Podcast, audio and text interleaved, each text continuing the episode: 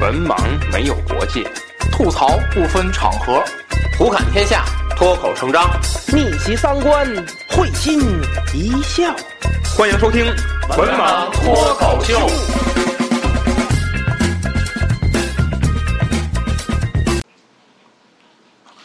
Hello，大家好，欢迎最新一期《文盲脱口秀》，我是安飞。大家好，我是宗远。哎，好，这期我们又请到了宗远老师啊，在上一期节目当中聊一聊宗远老师的这个专业啊，给我们这个这很曲曲折啊，那说道路是曲折的，前途是光明的啊，是是一个很外行的、很泛泛的聊了一下。呃，其实有的时候就，但是也给我们带来一些这个启示，因为你像对于我这种完全外行的人来说，误解和偏见还是挺多的。嗯啊，那么聊完聊了之后，感觉哎，聊一聊这个能这个职业故事啊，咱们虽然老师入职之后还可以聊一聊职业故事啊，这 这不就又涉及什么啊？咱们这期呢，嗯。这个话题就是属于，嗯、每个人都有自己见解一些话题，主要聊一聊这个汽车啊，聊一聊汽车行业，嗯。嗯，包括一些汽车的这个发展、一些动态等等，嗯。我们很泛泛的去聊一聊啊。嗯。呃，首先呢，呃，先聊一聊就是现在汽车的这个发展的一个方向或者是一个趋势，嗯，因为我感觉就是现在国家好像也在大力扶持这个产业，是的，是的。嗯。这现在你看，传统车是一个机械化的，然后咱所谓的传统是指的是油烧油，对烧油车车，嗯嗯。对，传统的这个呃燃油车是嗯。机械化的，呃电气化的车，现在完全变成了呃由电气化向高度智能化、高度共享化的一个方向发展。这个共享化指的是？所谓共享化，其实大家说以后畅想一个车呢，嗯你只有一个座舱，底下的那个底盘是一个共享的底盘。假如说你现在要出去了，嗯你的座舱在你楼下就是哪个地方挂着呢？嗯，你一点，然后有一个底盘会到你那个舱下边，然后把你的驾舱给带走，然后你们就直接就可以这个底盘是共享的，哦。座舱是自己的。啊。哦，等于说那个嗯，座舱在自己楼，在自在自己家下面，然后上来都输入好程序，那个你来一个底盘来来来接你那种。对对对对对。哇，这真没想过，啊。没想过，因为咱们现在就是嗯。呃，这这只是一种畅想，嗯。你看，有可能未来发展最终发展成不是这样子的，有可能就是整个车辆就是一个共享的车辆，这也有可能，但呃也不太符合大家设想那种私密化的感觉。对啊，嗯因为这个，因为现在买车都私家车嘛，对对对叫私家车，就是这你这个车是买完之后是作为自己私人占有的，对那么里面的一些包括内饰呀什么的都属于私密性比较强的一对对对个东西。所以说他们就是有这么一个设想。那现在，嗯嗯，现在是从这个油向新能源或者向像电啊，对，不这个方面，是由油电嗯向新能源，然后向无人驾驶这种转化，嗯，由智能化的转化。等于说从大方向上来说，就是从从呃传统的机械嗯，向智机械化、电气化、智能化、共享化，就这么一个路径哦的行走，它是这样的一个，嗯。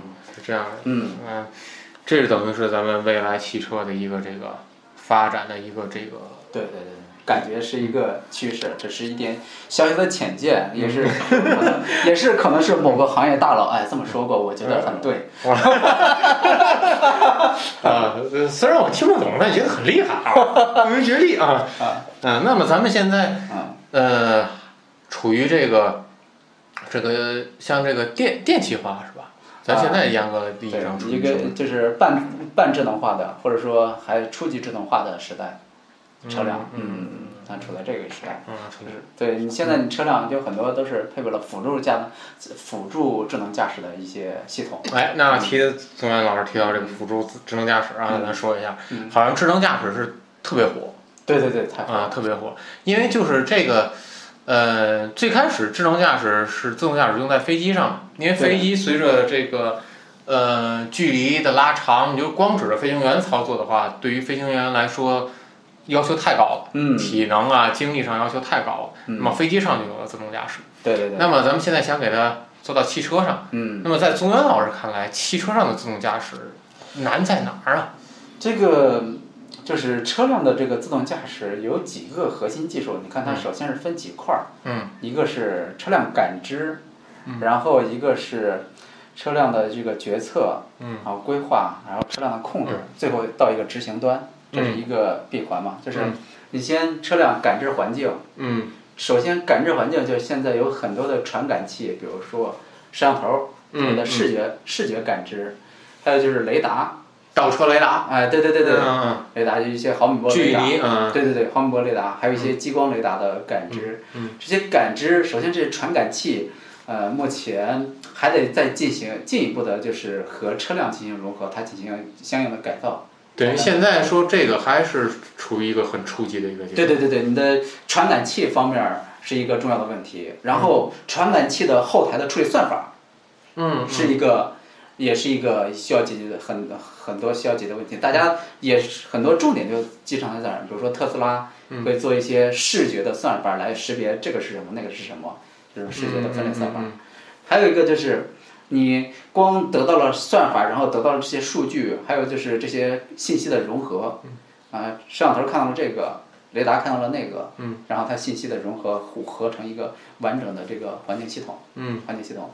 还有一个就是你得到这些信息，你总得有一个东西来能计算吧，实时的计算，就是这个计算平台。嗯，计算平台现在也是需要呃解决的一个行业问题，就是比如说相当于说车辆用的那个芯片比较缺乏，嗯嗯这也是一对，个现在是比较啊对。说总断货，对对对对对，嗯。车辆那个计算平台也是一个问题，它就是控制方面，就是你把环境都感知到了，嗯。把数都算好了，最后让这个车控制它往哪儿走往哪儿走。嗯，但是这个控制平台这儿，你一一些执行机构也是需要解决的。它其实是一个整个的全产业链，呃，就全整个车车的每个环节都需要解决。现在是，就是这还只是一个单车的智能啊，然后哦，还将来可能还有多车的一些，是整整体如果说从现在来看的话，如果自动驾驶要实现的话，嗯。它最终还是要形成一个智能网联才可以，就是你整个的交通系统是智能化的，这样才能说实现更好的。等于说咱难在两个点，第一个就是单车这儿还没做好，对，单车这儿，呃，单车这儿还没做好，包括像说搜集的信息、嗯，信息的这个融合在一起，包括反馈出来车往哪儿动，这个还没做好。对对对然后第二个就更没得做了，我觉得智整个交通网的这个智能，我觉得就更难了。对，你看是首先单车智能这块儿，嗯，需要进一步发展，嗯，然后而且单车智能本身局限性太大了，另外一个就是智能网联这块儿，就是路端的发展，嗯，还有就是云端的发展，车路云这三个都得有发展。其实我一直有一个疑问，因为飞机的自动驾驶已经很成熟了，那个是不是没有办法直接照搬下来？嗯，好，呃，这个应该是还是有很大的不同的。飞机因为它面对的天空环境可能只是天气的环境或者某些环境，嗯但是它这个应该有很多的外面的云端的或者外部的辅助信息来嗯。辅助它进行自动驾驶。但是车目前还没有一些很很完善的外部信息，就是我们所谓的这个智能的路来辅助它驾驶。呃，等于说就是飞机嗯，智能驾驶只需要一个是高度，对。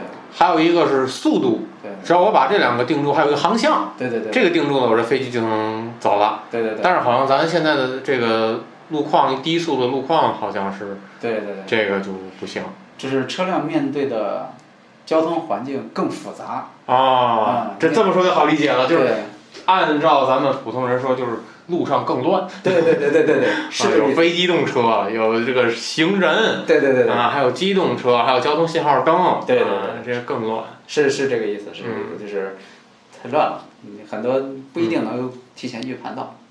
那五 G 是这个解决这个良药吗？啊，就是某种程度上来说，嗯算是一一味良药。嗯，它是这样的，你看，就是咱们刚刚聊到的，嗯，你车辆本身就是你车辆本身有足够的智能程度，嗯，但是如果要实现了，还有一个更好的智能的网，就是智能的路，对吧？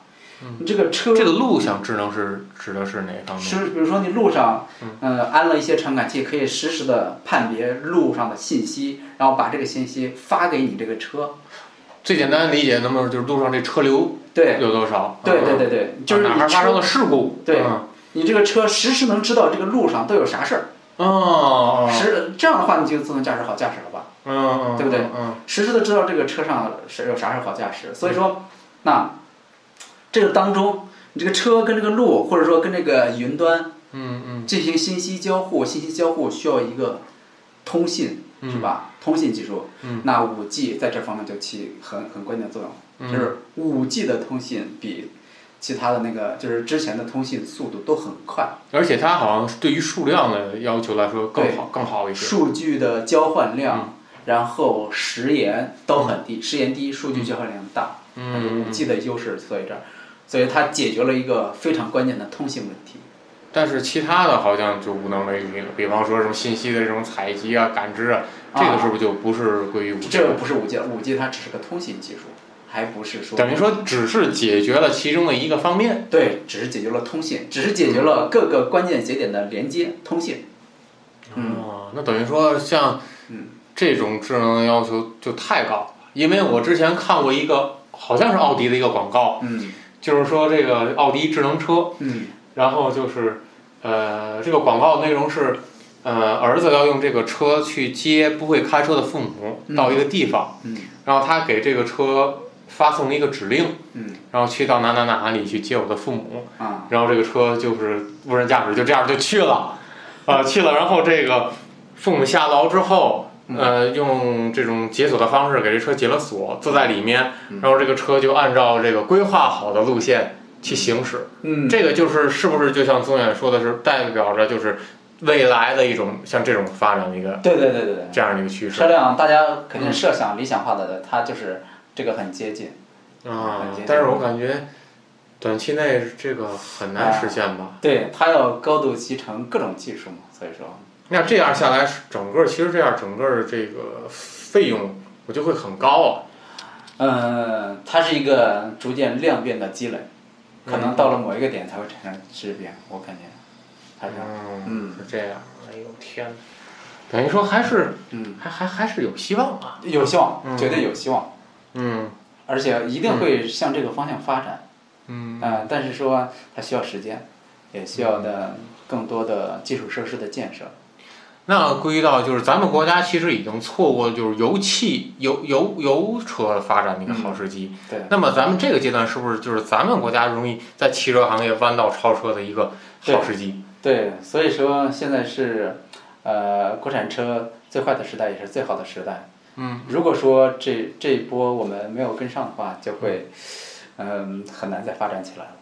嗯但是如果说我们这个时候就是做的很好，一直在发展，坚持不懈的发展，那我们就一定会，这是是，只要我们做出的，只要我们做出东西，就是最新的东西。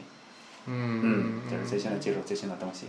等于现在就是说，咱中国好的一个地方就是五 G 的标准咱有了，哎，华为制造出来这个五 G 的标准，包括物联，嗯，其实这个就是咱们解决了一大块内容，但是具体到车上，嗯这个宗元老师提到了一个这个叫感知融合，还有这个视觉识别，啊，这个这个咱们处于就是什么阶段呢？已经到了，这个，嗯呃，这总体的你要是阶段，这我可能说不太好，但是是这样，就是它大概是个什么东西呢？就是你单车的智能，嗯，它那个车要对这个环境进行感知嘛。嗯。你假如说你这车上，呃，安了一个前视的摄像头、后视的摄像头，还有左右侧的摄像头，就是最基础现在已经有这种配置了，就是说啊看车的四个方向，对对对对这这个距离什么多远，这是雷达装个雷达，嗯。对，装雷达，嗯。装激光雷达，嗯。装视觉摄像机，嗯。然后这么多传感器嗯。对环境进行感知，然后最后把这个数据传到哪儿了？传到了你的计算平台上。但现在咱制约咱的是这个计算平台，不是不是，嗯。首先是，比如说，就单单纯的摄像头来说啊，你摄像头看到了一幅画面，嗯。这个画面里边哪个是车，哪个是人，哪个是啊、环境信息，嗯。或者说哪个就比如说车，哪个是路，嗯，哪个是人，你哪个是红绿灯树木什么乱七八糟，嗯。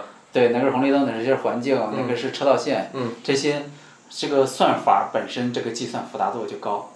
那现在哦，对这个、啊，这个是对，嗯，这个这个就是你这个分别，它就是一个很高的复计算。而且还得是在极短的时间，因为咱们车有有拐弯儿，有直行，对，然后是你得尽量的缩减小你的这个计算成本或者那个数据的计算量，嗯尽量要降降低这个计算时间。嗯啊，等于这个要去非常快速的传导传导在咱们汽车的这种叫车载电脑儿啊，对对对对，车载控制中心。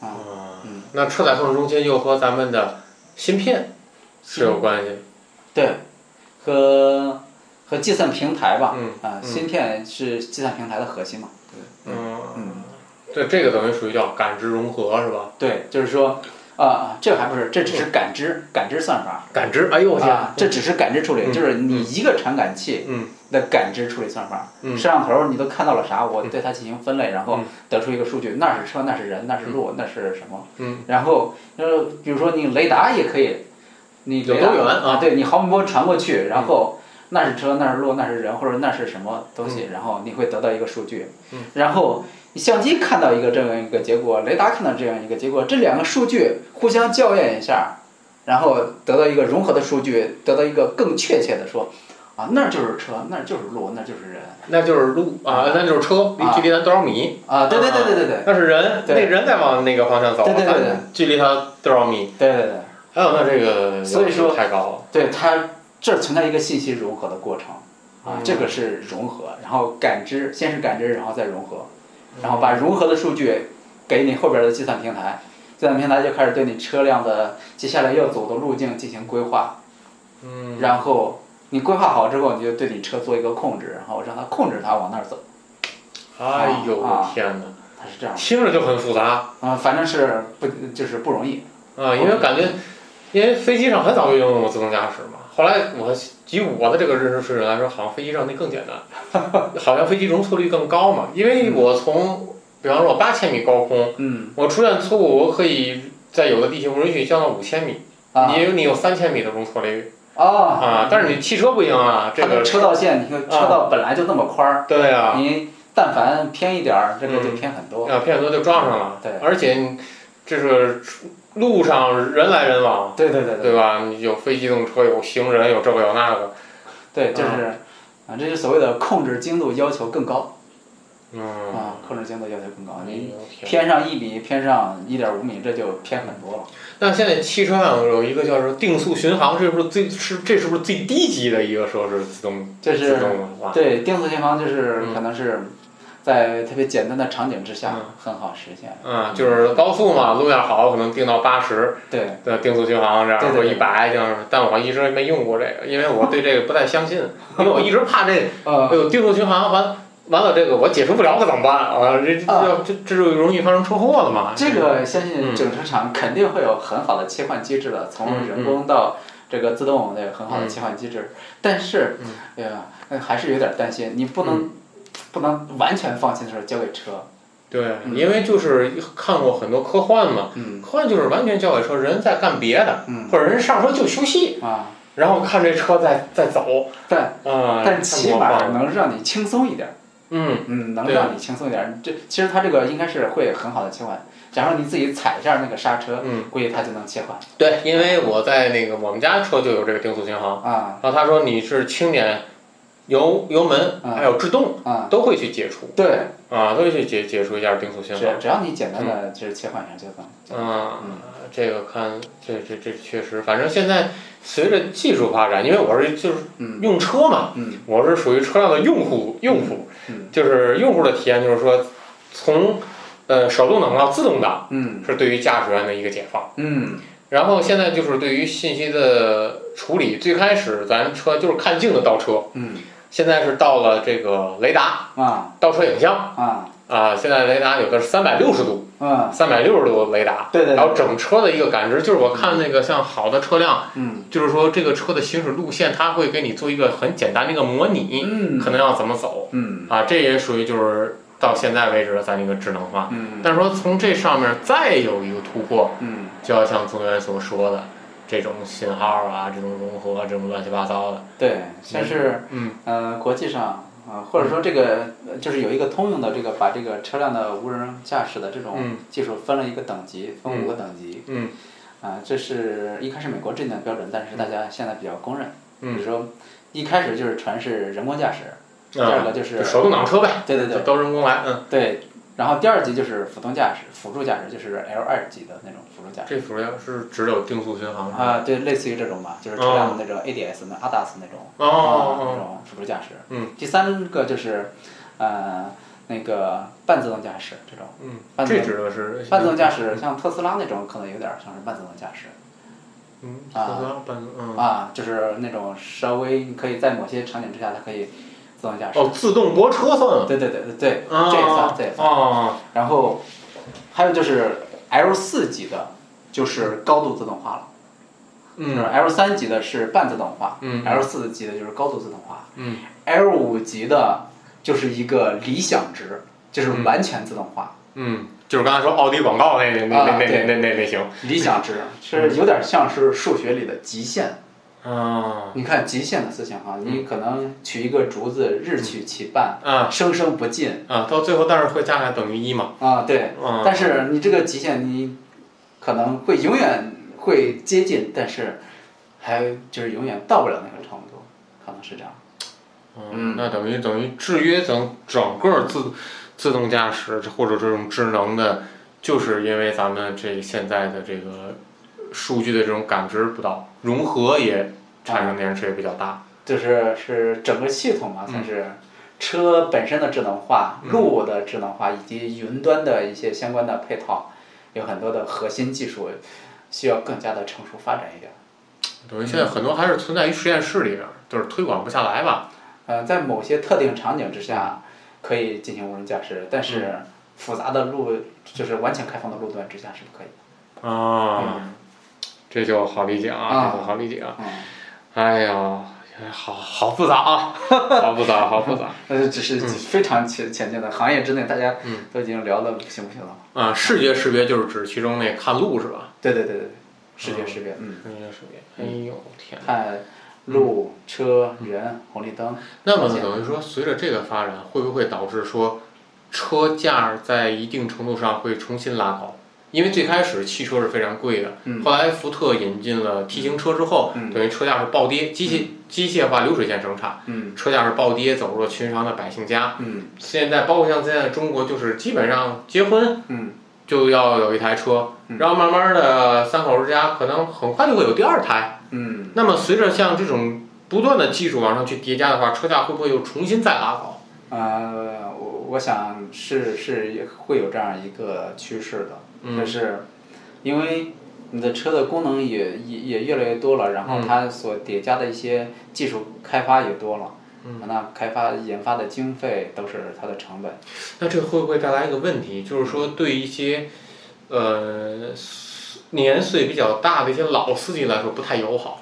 嗯，这确实会中间会存在一些，就是对某些呃群体它的这个适应度不是很好，就是嗯大家可能不太习惯于这种改变，肯定会有的，肯定会有的。但是它它不是一个骤变的过程，它是个渐变的过程。嗯嗯所以说，就是你如果你觉得你适合这样的车，你就选这样的车；如果你是等于说举个例子，就是说像这个，就是从手动挡过渡到自动挡这段儿，嗯啊，它不是说突然手动挡车就都没了，都都自动挡车。对对对，等于现在现在还是可以选嘛，现在低配都是手动挡。对对对，它是个渐变的过程。嗯，但是费用肯定是逐渐的升高的。你像，就是有两个特别明显的例子，嗯就是也是二零二零年和二零二一年出现的。二零二零年就是，呃，华为它就是做那个二零二一年华为做车了嘛，对不对？嗯，它做那个他不是不坐车？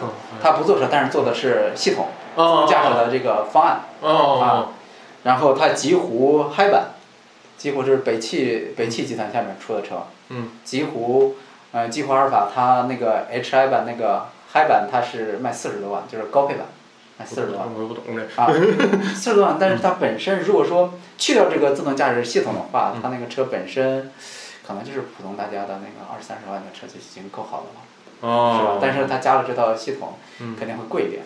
嗯还有就是像上汽，它跟阿里巴巴做的那个车叫智己汽车，嗯，这几汽车这也是它就是高配版也得卖三四十万。我看像小鹏、蔚来、小理想这都不便宜。对，小鹏、蔚来、理想这好像比这两家稍微便宜点儿，相对可能便宜点儿。他们有各各种适合各种市场群体的车，但目前还不算是很亲民，肯定的。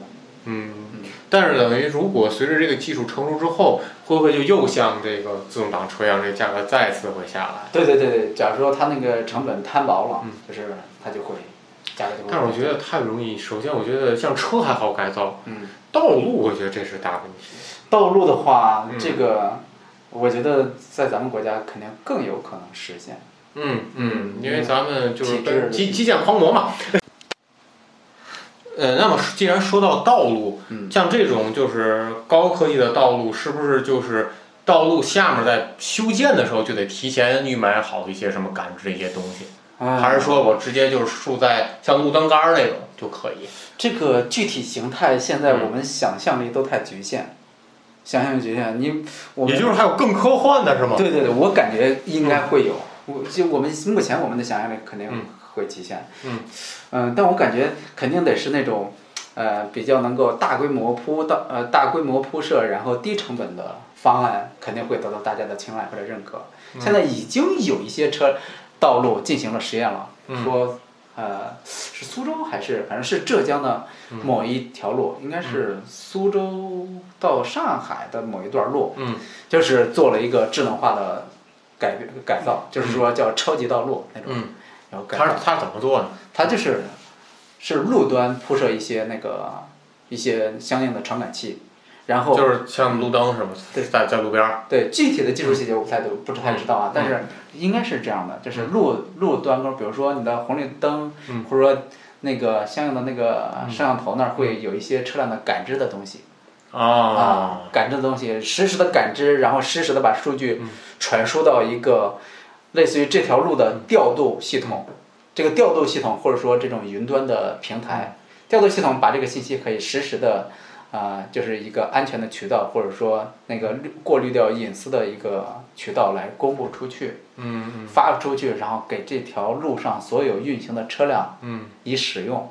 那车辆呢，然后通过获取道路的车辆来来，这样更好的进行无人驾驶的实现。其实更复杂，因为其牵扯到牵扯到这个信息，还有一个信息的这一种对对对对对隐私的一种过滤。对对对对对对，尤其是当你车和云端嗯相连的时候，你车现在来说车是私产嘛，私产会肯定会有车主一些信息，对那么你这个怎么去过滤？对然后包括像比方说路面上发生的车辆这种碰撞，对这种这哎呦天哪，对，你像信息量很大。就是你的车，嗯、就是有权限从哪些权限，就是哪些数据你有有权限从可以从车路端直接获取，嗯嗯有哪些权限？嗯你有哪些权限可以从云端获取哪些数据？嗯这些都需要做相应的标准制定、嗯研发，或者说相应的开发。我感觉这是一个非常大的系统工程。嗯，也不是说最近这几年就能就能够搞得定的。对，是一个需要不断进步、不断研发的、不断大家不断适应的过程。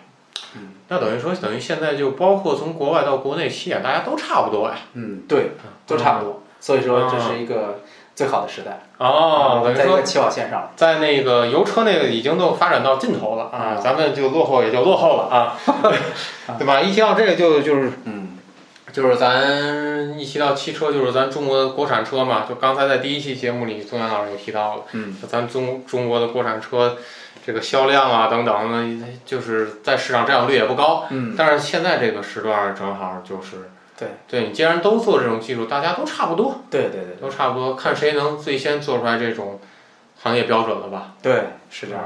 嗯，那么咱们再聊一聊，就是日常咱这个比较这个接触比较多的啊。首先第一个，智能方面先搁一边儿。嗯反正我身边儿要这个讨论话题比较多的是，还是汽车的油电之争，就是老油车和电电车，包括现在又出了一个新能源。嗯，这新能源和电车有什么区别？这我一直没搞清楚，新我一直在想，不就是电车和新能源，这有什么区别吗？呃，新能源可能是一个更泛化的概念，嗯就是包含的面儿更大一点儿。嗯新能源像是你清洁燃料，也是新能源嘛，对不对？嗯清洁燃料也是新能源。然后，但是电车就是纯指的那个电池啊啊啊，电车是这样嗯。啊，它是这是一个包含的关系。嗯那么就是随着未来发展，咱们汽车的这个动力都会转变成新能源。对你现在一个很明显的趋势了，以前你看车辆的核心技术就是底盘儿、发动机，然后变速箱，嗯，老三样是吧？哎，对，核心技术。嗯。现在呢，就是电机、电控和电池这三个，嗯三电嗯啊，三电。当然，呃，再往智能化那边儿就得是，呃，所谓的三电系统，嗯加上计算平台，加上感知技术，嗯是这三个就是汽车的核心技术。嗯三三新的三大件儿吧，算是。嗯。嗯，三电系统算是小的三大件儿。但是其实其实我觉得现在像对于我这个车辆的用户来说，嗯呃，其实我更有时候更倾向于油车，为什么呢？就是很方便，嗯无论你是维护还是日常的使用，嗯很方便。嗯就是因为我周围也有朋友去买这种电车，嗯还有新能源，最头疼的他们就是这个续航，嗯这个续航，尤其有的就是买一些低端牌子，就不说哪牌子了啊，嗯低端牌子的这种新能源和电车，嗯到冬天他们的续航特别要命。啊就是还不能开空调，啊哦啊一一加上这个暖风，再加上这个冬天寒冷的气温，嗯就是这好几十公里的就这种旅这个续航就没有了，啊然后续航没有了，关键是就是每天回来必须我得记着去充电，啊，你要不充电的话，转天吧这这车开不动了，对对对，就这样，这个是我觉得是特别制约电车发展的，就是这是它的电池技术，还不还不达标。对电池技术，嗯，目前还是有局限性的。就未来会发展成什么样？电池技术，我想想啊，就是像油似的，夸五分钟完充满了，啊，这种可能吗？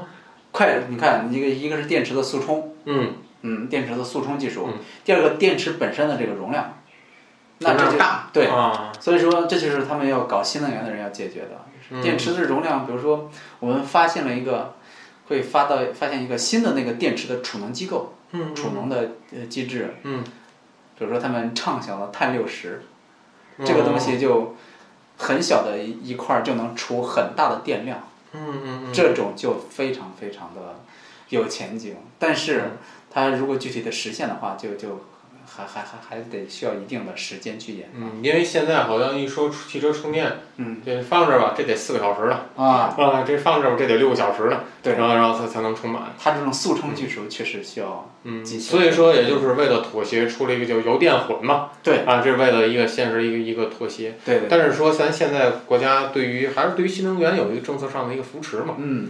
就是我那天看公众号还是微博有一个更激进的，嗯就是说这什么呢？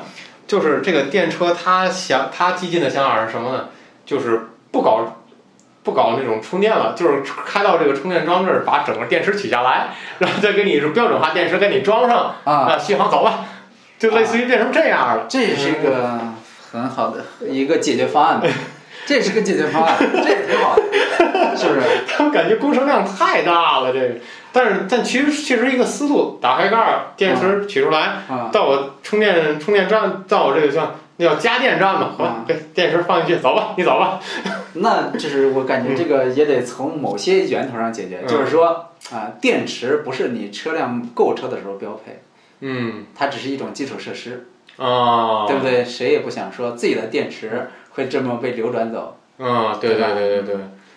哎，这反正就是说，嗯，油电之争一直就是存在我是是用车对人员的这个身边。油车呢，肯定在一定的历史时期内会一直存在的。嗯嗯某些特定车肯定是油车的优势永远大于电车的优势。比方说工程，像大运载这种集装箱啊，这种对对对，某些特型的地方，无论是船机还是车机，嗯这都一直会存在。嗯嗯都是这个发动机一直会有。然后，但是这个电，嗯比如说我们普通的乘用车，嗯，会有环境压力或者说国家的排放标准，嗯它会逐渐、逐渐、逐渐、逐渐、逐渐，就是因为我看现在好多货车也也有电车了，对啊它会逐渐它是那绿牌？绿牌对对对，它会取取代掉，而且嗯它相应的技术一定会解决的。这个只要随着材料学的发展，或者说随着某些技术的发展，都会解决的。啊，这总管的意思就是说，你们现在买的电车之所以出现这么不好用、那么不好用，都是技术限制。对，就是说你看你现在买的车，嗯目前嗯，就是在这个车报废，我都感觉油还是占很大优势的。嗯，就是你现在买车开报废，嗯到它报废，它仍然是占优势，它好多时候坏的不是发动机的问题，对这是其他方面的问题。它都是占优势的。嗯但是嗯，随着慢慢发展，会电车逐渐多一点，油车逐渐少一点，嗯这个比例慢慢慢慢这个电车的占比就大了，嗯油车的占比就小了。嗯所以随着这个大家的需求增大，嗯相应的基础设施，比如说充电桩，嗯或者说相应的电池的什么局限，都会被解决嗯，快充，嗯然后这个容量，嗯，包括充电桩，对对对包括这种维护啊、保养呀、什么的等等，都都会跟上来。对，都会被解决掉。嗯嗯，等于其实这是未来的一个发展的一个方向。是，对对，是一个很重要的趋势。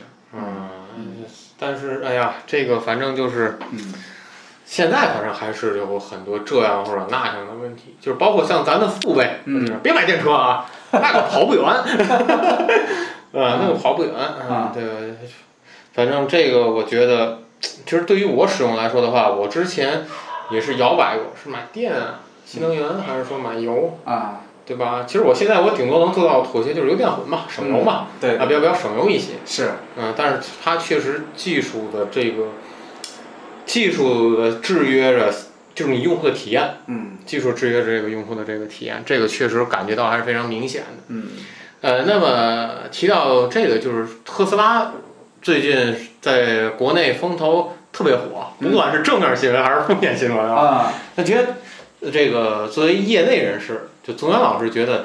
特斯拉它到底想走哪个方向？我觉得它没什么特别那什么的经验的技术。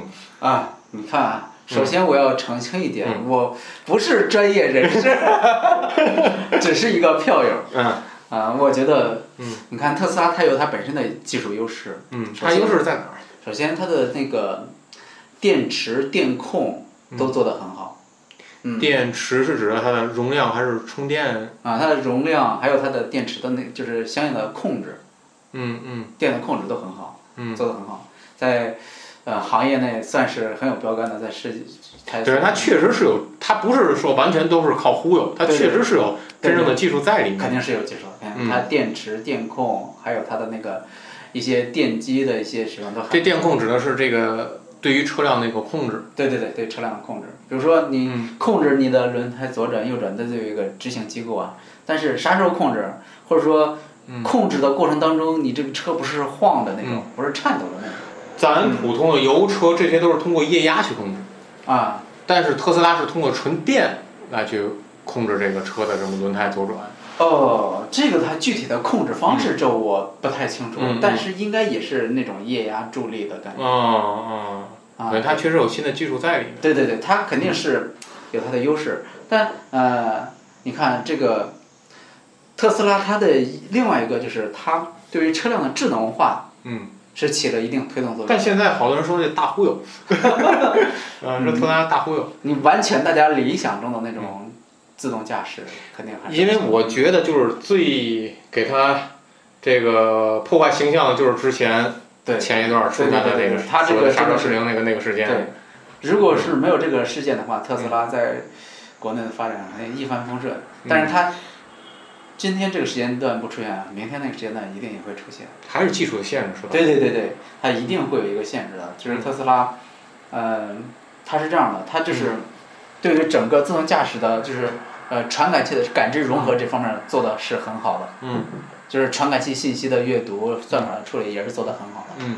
在这方面它是有具有技术优势的。嗯，这个技术优势是积累于就是国就是起点于国外的自动化控制，或者说机器人的某些技术，哦嗯嗯。是传承于这儿。嗯，从这儿进行拿过来，然后放到车上啊进行也算是一个跨行业一种应用嘛。对，就是一个集成了其他嗯。技术方案，就是我想一下，应该算是他们计算机技术吧，嗯。啊的那个另外一个异质化的应用，嗯。移植到这儿，嗯。所以说这个所以说它具有优势，嗯，优势在这儿，优势在这儿，但是随着还是技术制约，就是还是达不到人们想象当中那种大家想象理理想的那对那种状态。想象中的自动驾驶，嗯嗯，那证明它这个系统其实说还是还是有问题，因为它出现的不止一次，说是那尤其是那个那个之前那个追尾的那个事故，那是一个，嗯还有一个就是就是他进车进泊位的时候，嗯。也是被撞撞到了，那啊个可能也是他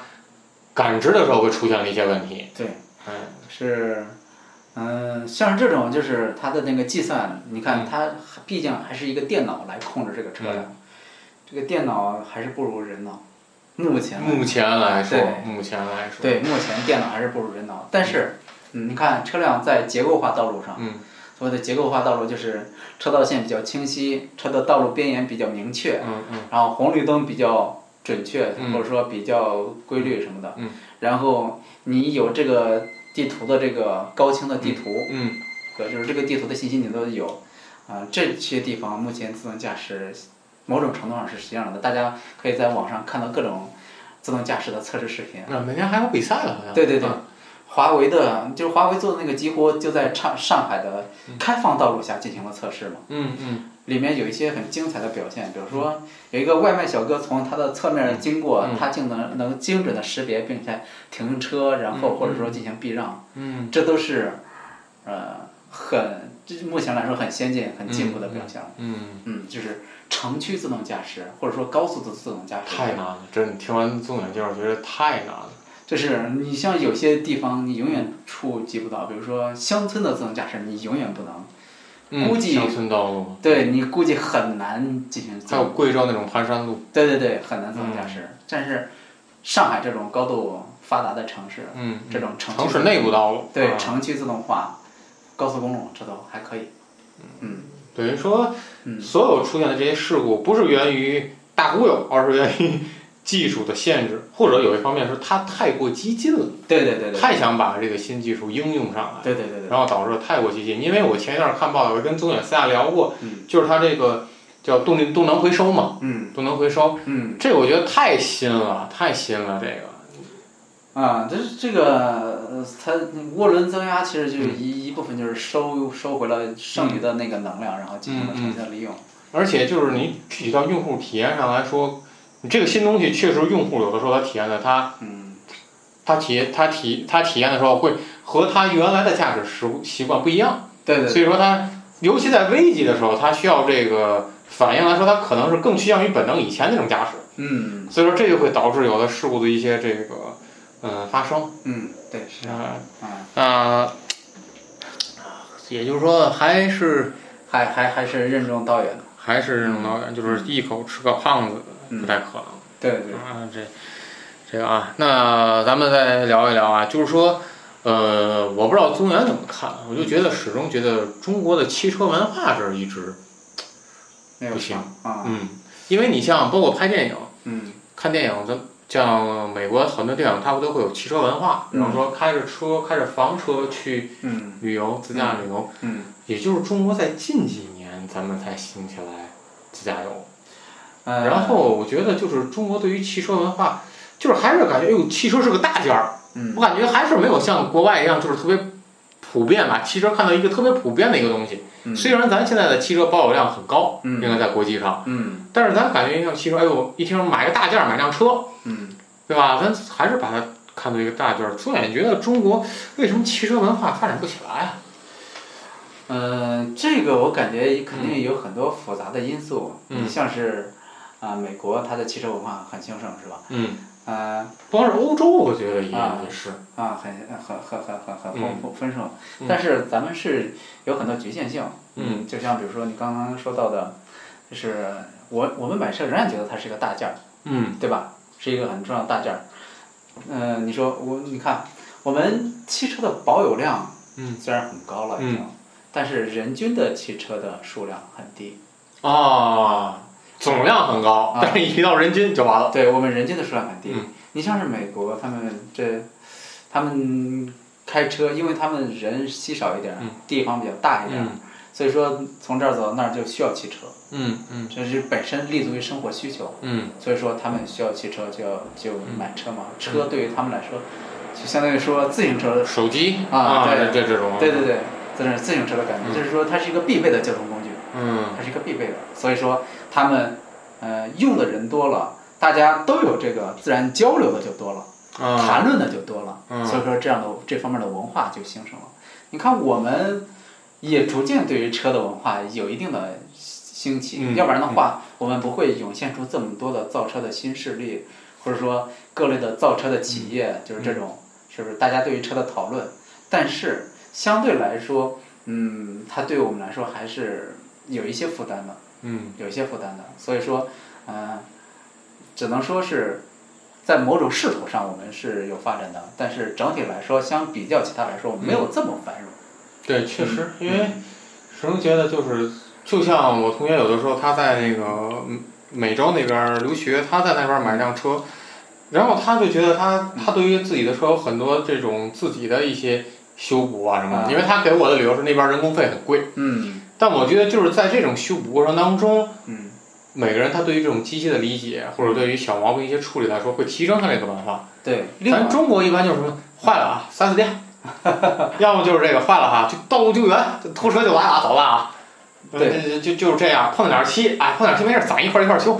对，这那始终是处于这样的一个这种阶段。另外一个，其实咱们还有一个，就是咱们国家本身的特质，也构成了咱们，嗯，对车谈论的不是很多，或者对车，并不是像其他一样那么的必须，是因为我们的公共设施建设的太好了。哦，啊，我们公共交通建设的太发达了。你有的上海城、上海、北京或者成都，十几条地铁。对，十几条地铁，嗯，然后高铁什么的特嗯特别快，嗯然后咱们人口相应的聚集地，就是发达的相应的聚集地也比较集中，嗯，所以说我们这汽车文化不像他们那样就那么，人工费还便宜。对对对对，对，所以说没有像他们那样，所以说这也是一个因素。啊嗯，天到北京啊，高铁半小时啊，一天试一趟。对 开车开车俩小时。对，所以说我们用的相对来说不是很多，嗯所以说生活对它的依赖就不是很多，嗯，相应的我们谈论的就不是很多，啊所以说这个文化呢就不像他们那样那么兴盛。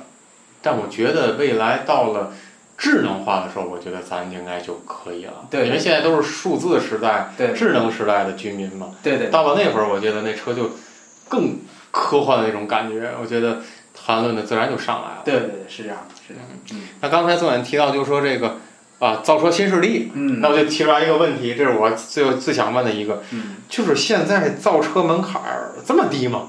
因为前一段啊，贾跃亭嗯，现在被网友喷为这个大骗子 PPT 造车对啊，PPT 造车，对然后后来包括像恒大，恒大搞地产的，啊，说也要进行这个造广大车造车啊，然后这个华为说不造车，但是听孙远说是造系统啊，啊，整系统，嗯，然后小米说也也要要搞，对，也要进啊，入小米做手机、做智能家电的也要搞，嗯这门槛儿这么低吗？你看，是这样的，就相当于说，有点儿相当于什么呢？嗯嗯，现在大家看到的车是一个躯体，整机厂是一个躯体，我们组装出一个车了。嗯，但是如果你把它自动化或者无人化改造，相当于注入了灵魂。机器人儿那种概念。哎，对，机器人那哦种概念，这个东西实体有，我们怎么样让它注入灵魂，是这种。所以说，它的门槛并不是说造车这个车辆的实体的硬件儿，嗯它的门槛低了，嗯，标准化、自动化。对对对，嗯而是现在车辆这个硬件造车大家都很成熟了，嗯我们随时都可以拿到这么一个硬件，或者说你跟谁合作，跟一个相应的汽车厂商合作，嗯你就能有这样的硬件。但是它内置的那些智能化集成的那些所谓的自动驾驶的这个灵魂，它这个它并不局限于汽车这个行业。嗯一个智能互联网的嗯互联网的企业可以做这么一个系统。嗯，华为让你这样的们车接入进来，进行用我的数系统进行数据的交流。对，华为这样的汽车，华为这样的公司嗯也可以做这么一个系统，因为他们技术积累很雄厚。那苹果我看还还对还还还有这意向呢。肯肯定只要是有图谋的公司，嗯现在的企业都会有相关的涉及，因为它背后其实就是代码、算法、平台的使用，或者说相应的这种东西。啊，那对于这个某些技术公司来说，那这是他们强项啊。对，这不是难度，所以说它，啊所以说门槛不是低了，而是它这个更方便了、更成熟了，形成了一种新的融合。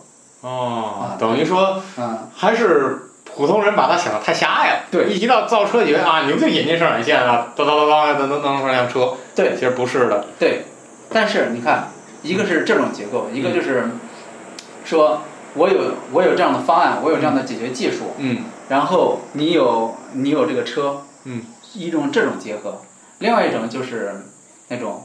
车我也造，嗯。系统我也造，我也我也做，嗯。是这种就是完全从零做起的那种，也有这样的，像特斯拉就是这种，像这种啊，这种一挂，车我自己来，系统我也自己研发。对，所以说特斯拉它它这个真的过程当中得天独厚，就是它先把自己的这个系统 PPT 或者说通过什么造势宣传出来，然后让你预定我的车，大家预就定预，定完就有一有一笔资金，然后再投入到实体的去生产当中。所以说它这个车量产这是大家定完之后很久之后才出现了嘛，对不对？哦是这样的，像是理想、蔚来，还有小鹏嗯。这种，都是有很多其他的、其他的那个呃那个资本嗯觉得嗯这个很有发展，嗯。是一个趋势，我给你注资。嗯，啊先融资。啊，对我给你融资。嗯，你融资你研发研发，然后最后做出一个东西来。嗯。他们这样，但是他们也是就是这样造一辆自己的车。嗯。啊，对，是这种两种的模式。嗯。但是当然还有其他的，像是这种相应的机构啊，相应的公司就是做供应商，就是 Mobile，Mobile 就是嗯。Mobile 移动的那个嗯那个 Air 嗯 Air 嗯。Air 啊，Mobile Air 这种都是做呃视觉驾驶，就是这种方案的，嗯只做方案啊嗯，，Mobile Air 还有像华为只做只做你汽车的这种对自动。驾驶系统，华为你看它是做系统，嗯。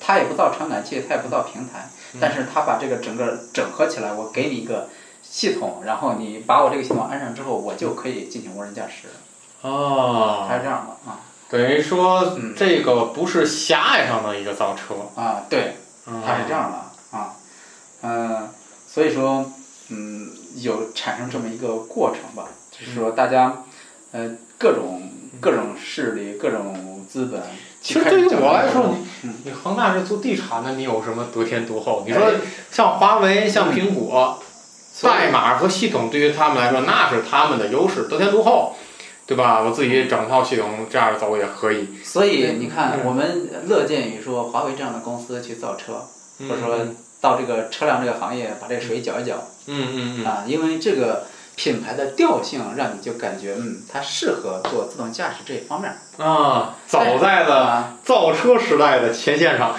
对，是因为它有技术的相应的技术积累，你感觉这个品牌的调性就可以。嗯，但是你像是，嗯，你像恒大地产，你感觉这个企业的太不着调了，对太不着调了。对你整体感觉这个企业的那种品牌的感觉就不是这方面你像乐视，嗯，乐视你就感觉这是一个概念，他给你提出的就是一个 PPT。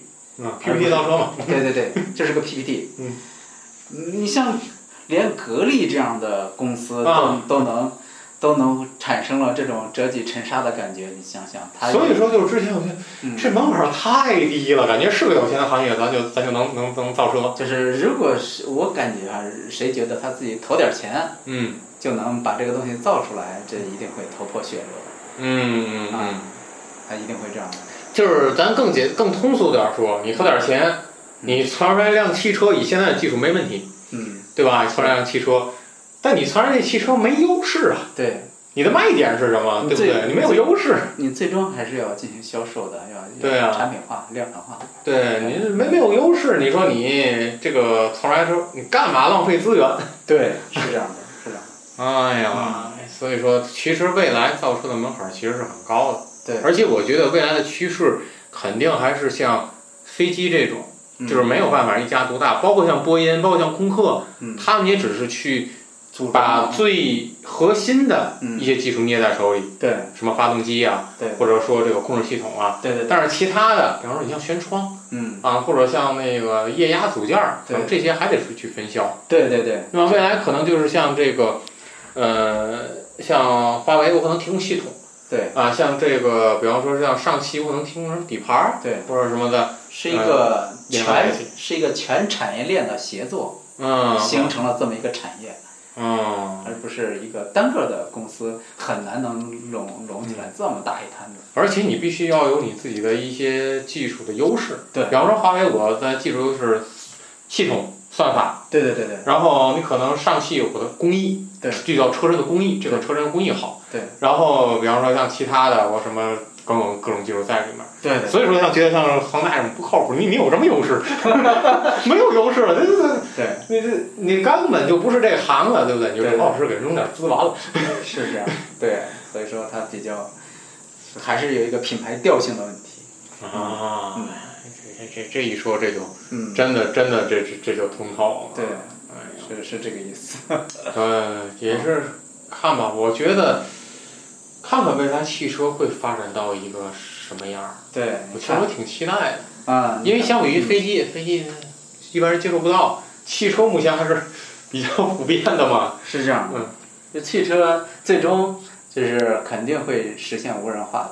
嗯。但是它无人化不仅仅是单靠你一个车辆的智能化，而是一个网联化的智能驾驶整个的一个系统，对整个一系统就是你车的智能化，网的智能就是路的智能化，嗯云端的智能化，嗯就是这种车路云整个协同起来，你才可能实现这样一个尖端的科技。所以说有点像这种，它是一个金字塔的结构，嗯就是你这个车能实现无人驾驶，它背后有很大很大的基础的设施。那只是一个塔尖儿，对对对。哎，被它顶到了塔尖儿上。对对对对对，有很多的东西进行辅助的，它才可以。嗯，好吧，我们希望宗远将来能拿出点儿这个自己的这个啊啊啊，好好好项目啊。嗯，好吧，好吧，这期这个也是对于汽车的一些文化包括发展，嗯嗯，请宗远聊一聊啊。我是非常浅见、非常票友的聊聊。但是我很多盲点这里边不懂，如如果聊的不是很很正确，大家不要骂我。先转发节目，然后再骂，啊，行行行，这节目就火了啊，节目就火了。那欢迎大家转发，欢迎大家来骂。嗯，好吧，咱们这期节目就是这样啊。啊，呃，想问宗远一些问题的，可以在节目下方留言啊，或者想讨论的，也可以在交流群当中和主播们进行交流互动啊。咱们这期节目就是这样，好咱们下期再见。